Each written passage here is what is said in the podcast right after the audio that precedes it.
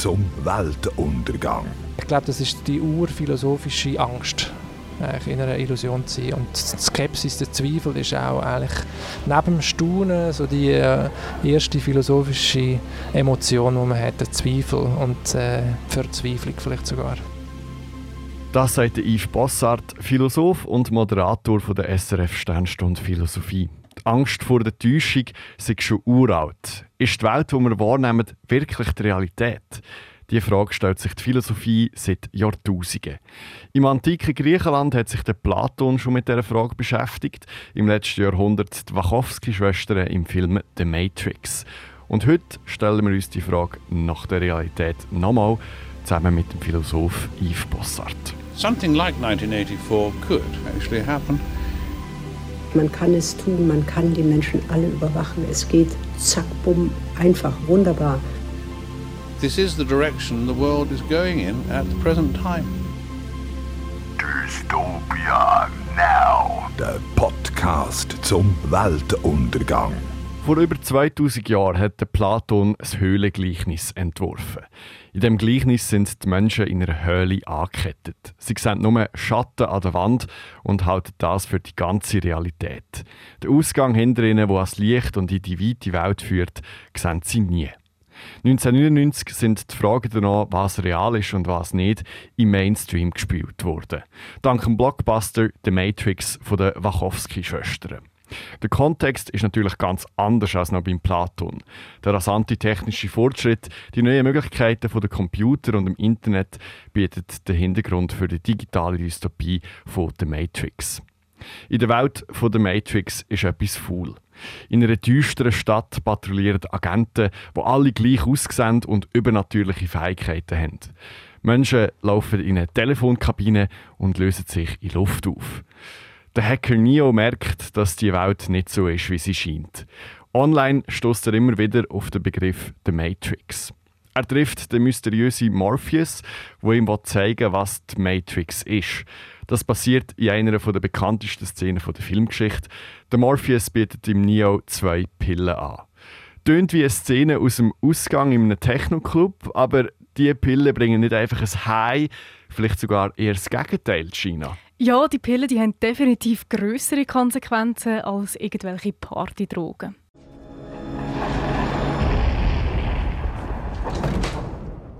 You take the blue pill. The story ends. You wake up in your bed and believe whatever you want to believe. You take the red pill. You stay in Wonderland. And I show you how deep the rabbit hole goes. Wenn der Neo die rote Pille nimmt, dann erfahrt er die Worte über die Welt. Und wenn er die blaue nimmt, dann vergisst er sein Treffen mit dem Morpheus und geht zurück in den Alltag. Und natürlich nimmt er dann die rote Pille was findet der Neo denn über die Welt raus? Genau, der Neo nimmt die rote und verlässt die Simulation. Er wacht auf in einer echten Welt und die ist nicht so schön. Dort liegt er nackt in einem schleimigen Tank, am Hinterkopf angeschlossen an die Matrix. Um ihn herum aber Millionen von diesen Tanks und drinnen unwissende Menschen, wie er angeschlossen an Maschinen. Die ganze Menschheit die ist von Geburt auf an diesen Maschinen angeschlossen. Aber wenn alle Menschen untätig in diesen Maschinen liegen, Wer hat sie denn daran angeschlossen? Ja, laut dem Film hat es Anfang des 21. Jahrhunderts einen Krieg gegeben zwischen Menschen und intelligenten Maschinen. Offensichtlich hat die Menschheit den verloren und seitdem missbraucht die künstliche Intelligenz die Menschen als lebendige Batterien und spielt ihnen eine falsche Realität vor. Die Welt ist also kontrolliert von den Maschinen. Die ganze Welt? Nein, nein, es gibt noch eine Gruppe von rebellischen Menschen, die frei in der Stadt Seien leben, so wie im gallischen Dorf der Asterix-Comics. Und der Neo schließt sich dann dieser Gruppe an. Sie können sich in die Matrix hineinhacken und die simulierte Realität manipulieren. Sie können zum Beispiel in der Matrix innen Pistolenkugeln ausweichen. Die Umsetzung von dieser Szene die ist eine der wichtigsten Neuerungen im Actionfilm. Gewesen. The Matrix ist ein popkulturelles Phänomen. Der Film bietet eine komplexe Story und eine innovative Umsetzung und hat weltweit fast eine halbe Milliarde Dollar eingespielt. The Matrix ist dann ein Franchise geworden. Es gibt diverse Matrix-Videospiele. Zwei weitere Filme sind gefolgt und für das Jahr ist der vierte Teil angekündigt. Aber das philosophische Thema der Simulation ist seither nur noch aktueller geworden.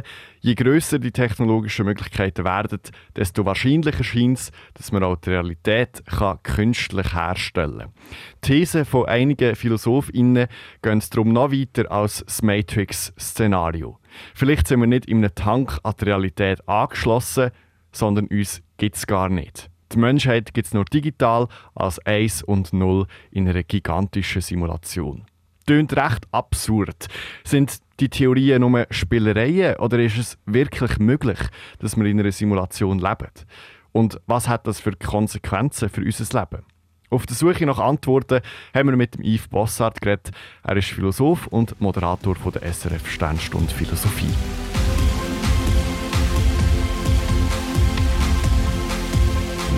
Ja, Yves, wenn ich so gerade direkt frage, ist es wirklich so, leben wir in einer Computersimulation?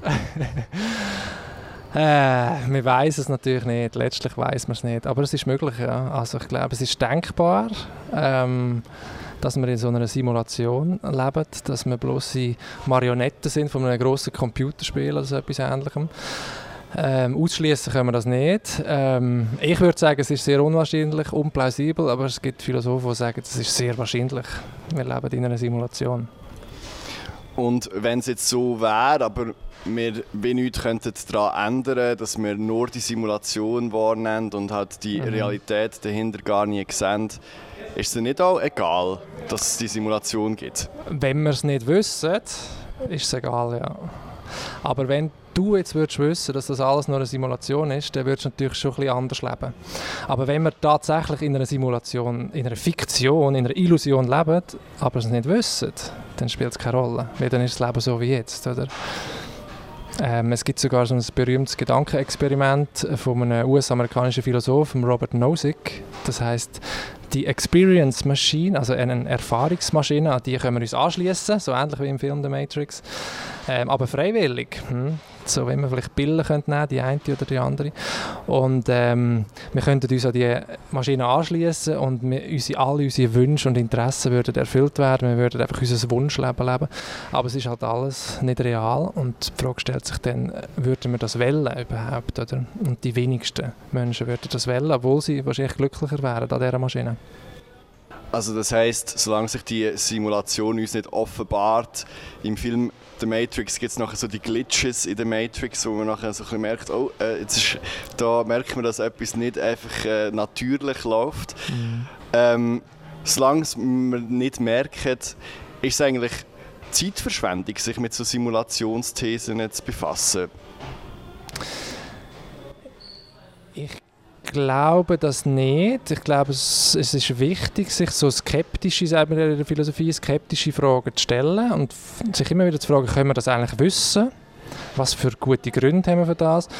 Ähm, es macht uns, glaube ich, wacher insgesamt. Ähm, es macht uns im Idealfall auch toleranter für andere Weltbilder und Perspektiven, die die Leute haben, dass wir wissen, hey, unsere ist äh, nicht die einzige und alleingültig, sondern ist wahrscheinlich auch bis zu einem gewissen Teil immer ein Konstrukt, etwas, wo wir uns zusammenreimen. Und äh, die Philosophiegeschichte fährt schon sehr früh an, eigentlich beim Platon, mit, mit dem Höhlengleichnis, mit dem berühmten, wo, wo er beschreibt, wir Menschen sind eigentlich alle in einer Höhle festgekettet und schauen an einer Wand an, wo wir Schatten sehen und halten die Schatten für reale Gegenstände, für das Einzige, was es gibt. Und echt ist das erbärmlich. Und, und äh, irgendeiner schafft es dann, jemanden auszubrechen, die Kette zu lösen sich zu befreien und dann mühsame, schmerzhafte Ausstieg zu machen, ähnlich wie im Film The Matrix, aus der Illusion in die Realität. Er kommt aus der Höhle raus und wird zuerst mal geblendet auch von dem Licht.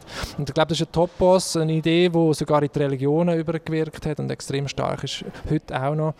Und äh, ich glaube, das ist die urphilosophische Angst in einer Illusion zu sein. Und die Skepsis, der Zweifel ist auch eigentlich neben dem Staunen so die äh, erste philosophische Emotion, die man hat, der Zweifel und äh, Verzweiflung vielleicht sogar. Das heisst, wenn's, wenn, wir, wenn wir in einer Simulation würden leben wäre es auch die Aufgabe von der Philosophie, dahinter zu schauen und herauszufinden, was ist denn jetzt die Realität? Auf jeden Fall, ja. Also die Philosophie einerseits, aber auch im Zusammenspiel mit der Wissenschaft natürlich. Ähm, heutzutage, also nehmen wir jetzt ähm, die Illusion, die unser Gehirn von der Welt macht, oder? Und schauen wir die Neurowissenschaft an, das sind auch alles Entzauberer und Entzauberinnen oder die Forscher, die dort äh, schauen, inwiefern die Welt das Konstrukt ist von unserem Gehirn. Oder? Und insofern sind die auch beteiligt an dem Entlarvungsprojekt, äh, wo uns Aufklärung, also wir nennen das einfach nur Aufklärung, oder? also falsche Ideen, falsche Bilder zu entzaubern und der Realität Stück für Stück näher zu kommen, ja, so gut man das könnte.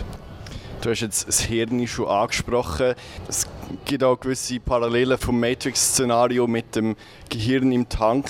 Gedankenexperiment von Hilary Putnam, wo man so ein Hirn aus dem Schädel nimmt und es dann in einer äh, lebensspendenden Masse mit Sensoren dort verbinden und elektrische Signale sendet, die die Realität dann vorgaukelt. Oder habe ich es bis jetzt richtig Genau, ja. Und, mhm, Perfekt. Und ähm, der Schluss daraus ist ja dann, dass man nicht unterscheiden kann, ob man jetzt gerade physisch alles wirklich erlebt oder ob man selber das Bewusstsein eigentlich nur in einem, mit einem Gehirn im Tank erzeugt wird. Mhm.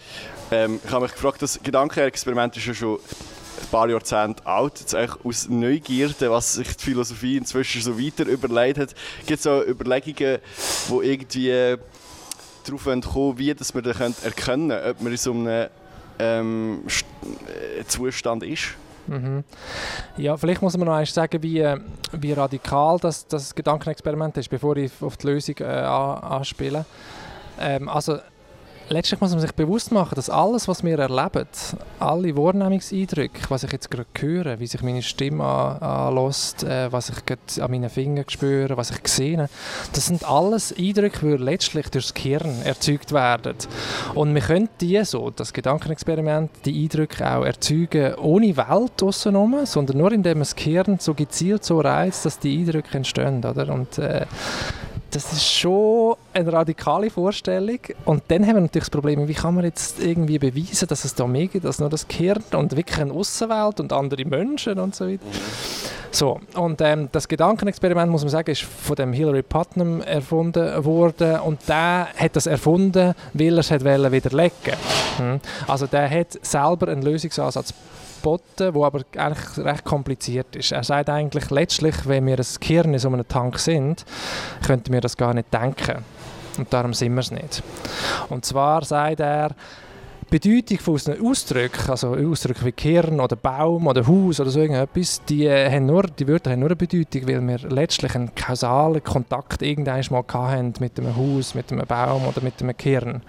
Äh, und sonst ist es irgendwie, kann ich mir vorstellen, wie wenn irgendwie ein kleines Kind, meine dreijährige Tochter, nimmt jetzt einen Stift und malt auf das Blatt Papier E gleich mc Quadrat. So die Formel von Einstein, oder? Dann hat sie zwar die Wörter geschrieben, die Buchstaben, aber wir würden nicht sagen, dass sie verstanden hat, was sie da gemacht hat. Oder das Ameise läuft im Sand umeinander und am Schluss entsteht das Bild von Donald Trump von ihren Fußabdrücken. Es hat jetzt einen Trump gemalt. So. Und genau so wäre unser Problem, wenn wir jetzt nie mit der Welt in Kontakt gewesen wären, könnten wir auch nicht über sie reden und auch nicht über Kehr und über Tank. Das ist so seine, seine Lösung von dem, von dem Ganzen. Ähm, das hat auch seine Fehler, ich glaube das nicht. Ich glaube, letztlich kann man es nicht widerlegen. Aber was in den letzten Jahren dazugekommen ist, ist die Verbindung von Kern und Körper, wo wir stärker betont haben, das sogenannte Embodiment, also dass wir nicht bloße Kernwesen sind, die zufällig noch einen Körper haben, sondern das Denken, Verstehen, Empfinden ganz viel mit dem Körper zu tun hat und mit unserer Körperlichkeit und dass die Idee von einem Kern in einem Tank letztlich äh, auch aus wissenschaftlicher Sicht irgendwie nicht, nicht haltbar ist. Also es entsteht letztlich eben nicht alles nur im Kern, sondern wir denken auch mit unseren, mit unseren Fingern, ein bisschen pathetisch gesagt. Wir haben jetzt noch nicht gross über die These an sich geredet, aber es gibt eben in der Philosophie so eine Computersimulationsthese von Nick Bostrom, wo es darum geht, dass eigentlich die Menschen in der Zukunft eine unglaublich große Zahl von Szenarien simuliert, wo Menschen drinnen leben, oder beziehungsweise sind ja nicht Menschen, sondern sie sind ja nur simuliert. Und wir können aus dem Grund nicht wissen, ob wir die realen Menschen sind in dieser Timeline, die nachher dazu führt, dass wir alle Menschheit simulieren kann oder ob wir die in einer Simulation leben. Ungefähr so. Mhm. Und in der Matrix-Trilogie wird ja auch eine Simulation aufgebaut von einer wo, wo eine künstliche Intelligenz macht, aber die künstliche Intelligenz macht das nicht unter Kontrolle der Menschen, sondern sie hat die Menschheit schon unterworfen. Mhm. Ähm, warum haben wir immer das Gefühl, dass die künstliche Intelligenz uns unterwerfen oder uns bedroht? Woher kommt die Angst? Das, die künstliche Intelligenz kann ja so viel anders. Warum muss sie uns immer etwas Schlechtes tun? Das ist eine sehr gute Frage. Vielleicht ist hinter der Angst auch ein Wunsch. Ein Wunsch, etwas Größeres zu schaffen als mir selber. So wie Gott das äh, vielleicht macht. Äh, ein Wesen schaffen, das irgendwie äh, frei ist, das besser ist als ich. Irgendwie. Vielleicht hat die Idee von den Transhumanisten, wie die heißen, mit so etwas Maschinenähnlichem mal können zu verschmelzen, ähm, sich aufzulösen vielleicht ist es letztlich auch ein Wunsch nach Unsterblichkeit, selber zu einer Maschine zu werden dahinter. Ähm, aber vielleicht ist es wirklich auch eine Angst, eine Angst vor äh, Kontrollverlust, äh, vor dem Verlust von der Freiheit. Ähm, und wenn wir uns die heutige Welt anschauen, dann haben wir ja viel Grund dazu. Also die Herrschaft der Algorithmen, die uns steuern und die Scheinwelten auf den sozialen Medien, auf Instagram und so weiter. Äh, ja, ja, kann man schon Parallelen ziehen zum Film natürlich, ja. Hast du das Gefühl, wenn das gleichzeitig Angst und ein Wunsch kann sein sind es auch die gleichen Menschen, die, Angst davor haben, aber vielleicht den Wunsch unterbewusst in sich tragen, oder sind das einfach zwei unterschiedliche Gruppen von Leuten? Die einen, die sagen, es ist ein Wunsch, und die anderen, die sagen, es ist einfach auf keinen Fall keine Angst vor dem? Ich glaube, grundsätzlich sind es zwei verschiedene Typen, würde ich, würde ich schon sagen. Also, die Angst ist ja oft auch die vor dem, vor dem Unbekannten, oder? Also die Idee, es rollt da etwas auf uns zu, die künstliche Intelligenz und ähm, das können wir nicht mehr handhaben, die, die, die Geister, die wir riefen, ähm, kommen zurück, oder? Und, und, und machen uns zu ihren Sklaven und ähm, ich, es gibt die Szene in, in, der Matrix, wo man die, all die Menschen in, in, der, in der Farm sieht, so wie irgendwie, äh, was sind das, Pflanzen, also irgendwie, eine Massentierhaltung kommt auch so auf, so, so Bilder, oder? Und das ist unglaublich starke Emotionen, die da verbunden sind, wenn man einfach die Milliarden von Menschen sieht, die einfach als, als Batterie dienen für die, für die Maschinen und die Perspektive umkehren. Das ist so etwas irgendwie Starkes und vielleicht spiegelt sich in dem auch so das schlechte Gewissen äh, von uns, weil wir wissen ja, dass wir mit anderen Wesen, mit Tieren oder, oder so weiter ähnlich, ähnlich umgehen und vielleicht ist das auch eine Verarbeitung von solchen Ängsten, die uns so viel spielt. Um nochmal zurückzukommen auf so die Frage, äh, was ist die Realität, können wir sie wahrnehmen, was ist unsere Wahrnehmung genau. Du hast äh, das Höhlengleichnis von Platon angesprochen, das eben schon uralt ist und so Fragen schon aufnimmt. Hast du jetzt das Gefühl, das nimmt zu, so Theorien oder Glauben an Simulationsthesen und auch mit dem verbunden Angst vor der Zukunft, nimmt das zu?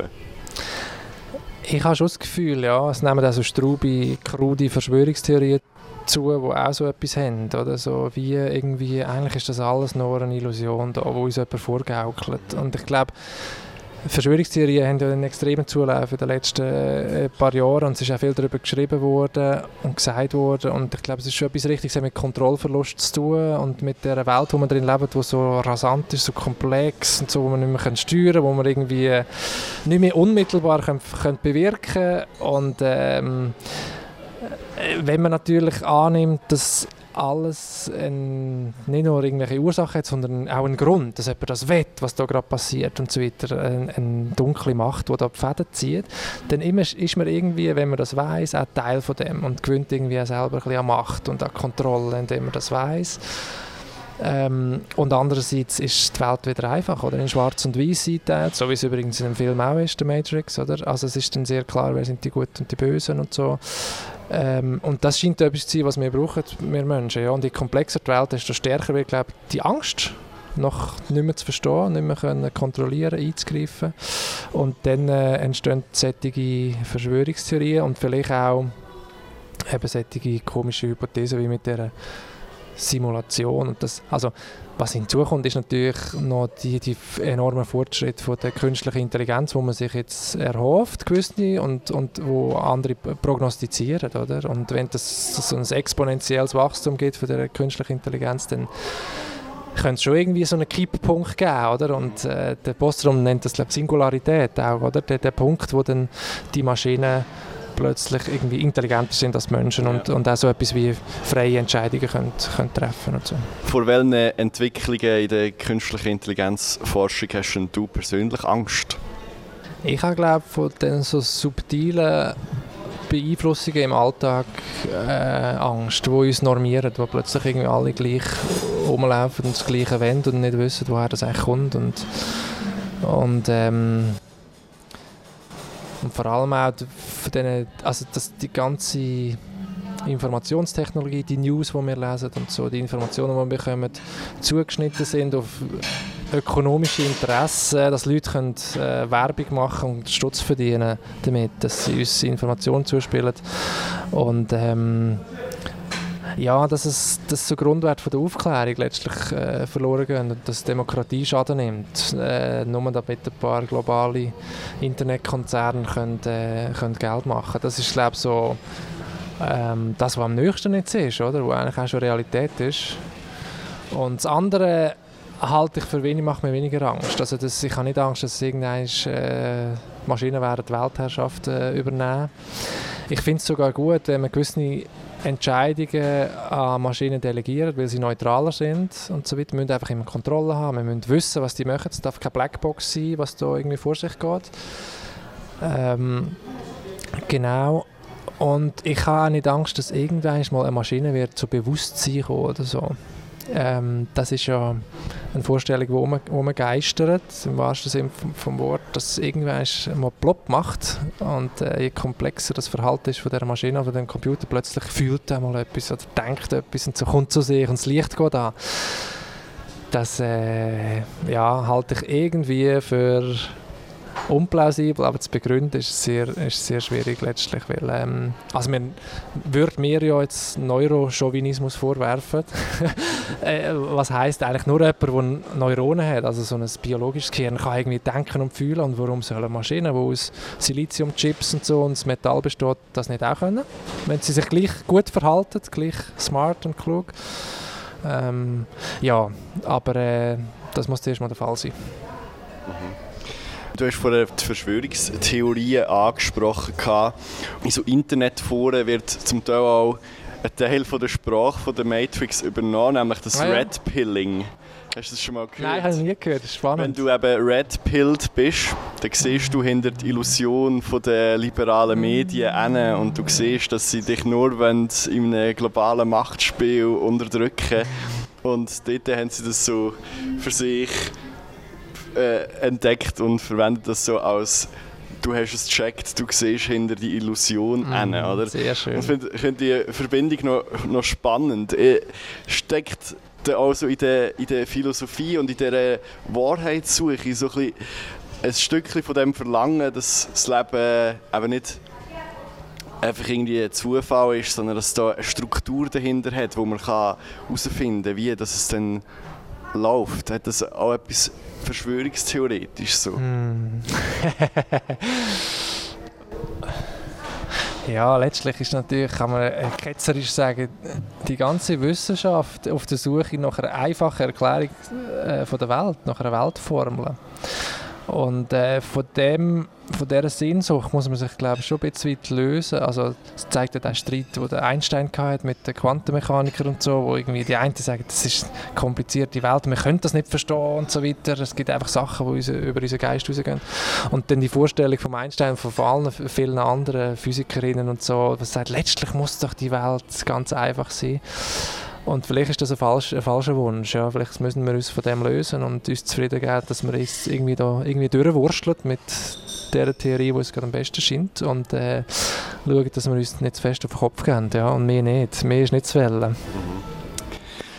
Ja, zum Schluss, Yves, ähm, wenn dir jetzt ich glaube, der Morpheus ist es also eine rote und eine blaue Pille würde anbieten. Du kannst die rote Pille nehmen, du würdest hinter die Simulation sehen, du wüsstest aber nicht, was sich erwartet. Das wäre wahrscheinlich nicht ganz so angenehm. Oder du nimmst die blaue und bleibst in dieser Simulation gefangen und deine ganze Erinnerung, dass es eine Simulation ist, ist ausgelöscht. Welche Pille würdest du wählen?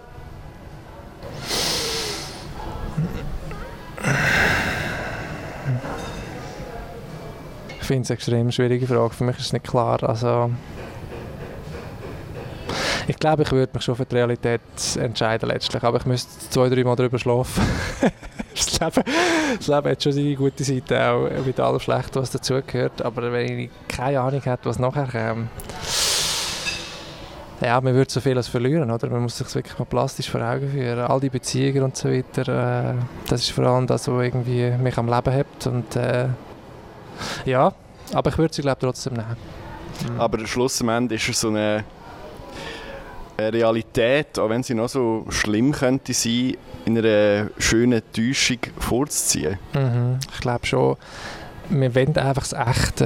Wir wollen die echte Beziehung, wir wollen die echte Welt kennenlernen, das echte Ich und so. Und für das nehmen wir auch wieder immer viel in Kauf. Und die Macht von der Selbsttäuschung und von der Täuschung generell ist natürlich hoch. Wir wollen vor allem irgendwie uns in schöne Illusionen wiegen meistens, aber ähm, ich glaube, am Ende des Tages, wenn wir uns bewusst machen, um was geht es im Leben und was will ich von dem Leben, dann ist Wort sicher eines der, der grossen Werte, die man anstreben soll. Ja.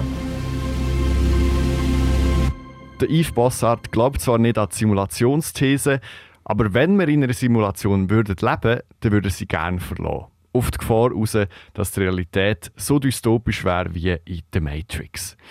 Gina, wie geht es dir nach dem Gespräch? Weißt du noch, was echt ist und was simuliert? Ja, es ist irgendwie schon noch beängstigend, dass wir die Frage überhaupt ernsthaft diskutieren. Leben wir in einer Simulation oder in der Realität? Was es würde bedeuten, wenn wir wirklich in einer Simulation würden leben, das kann man sich auch gar nicht vorstellen. Mein Hirn, das krümmt sich so richtig bei diesen Fragen. Es stellt ja eigentlich meine ganze Existenz und all das, was ich bin und erlebe, in Frage. Aber es ist sicher auch mega wichtig, sich das zu fragen. Wie es Yves Bossart schon gesagt hat, ist es ja seit Jahrhunderten unser Ziel, Illusionen aufzulösen und die Worte zu finden. In den Naturwissenschaften, aber auch in der Philosophie. Ich glaube, es ist schon darum erstrebenswert, immer weiter zu bohren und zu forschen, auch wenn es beängstigende Fragen sind, die man sich hier stellt. Aber es muss einem dabei auch bewusst sein, dass wir als Menschen die Welt nie werden komplett können verstehen Ja, voll. Aber gleich wächst unser Wissen in verschiedensten Bereichen Tag für Tag in ganz kleinen Schritten. Und vielleicht gibt es eines Tages irgendeinen Hacker, der uns im Gamersessel den Code für unsere Simulation entdeckt. Ich finde das schon vorstellbar. Unter anderem darum, weil es tatsächlich schon mindestens eine Person gibt, die an eine Simulation glaubt und auch aktiv probiert, sie zu hacken. Let's hack into the computer running the simulation and rewrite the operating system of nature. Every bad thing that happens in the world today murder, rape, death, illness, losing $20, dropping it on the sidewalk happens because the laws of nature allow these things.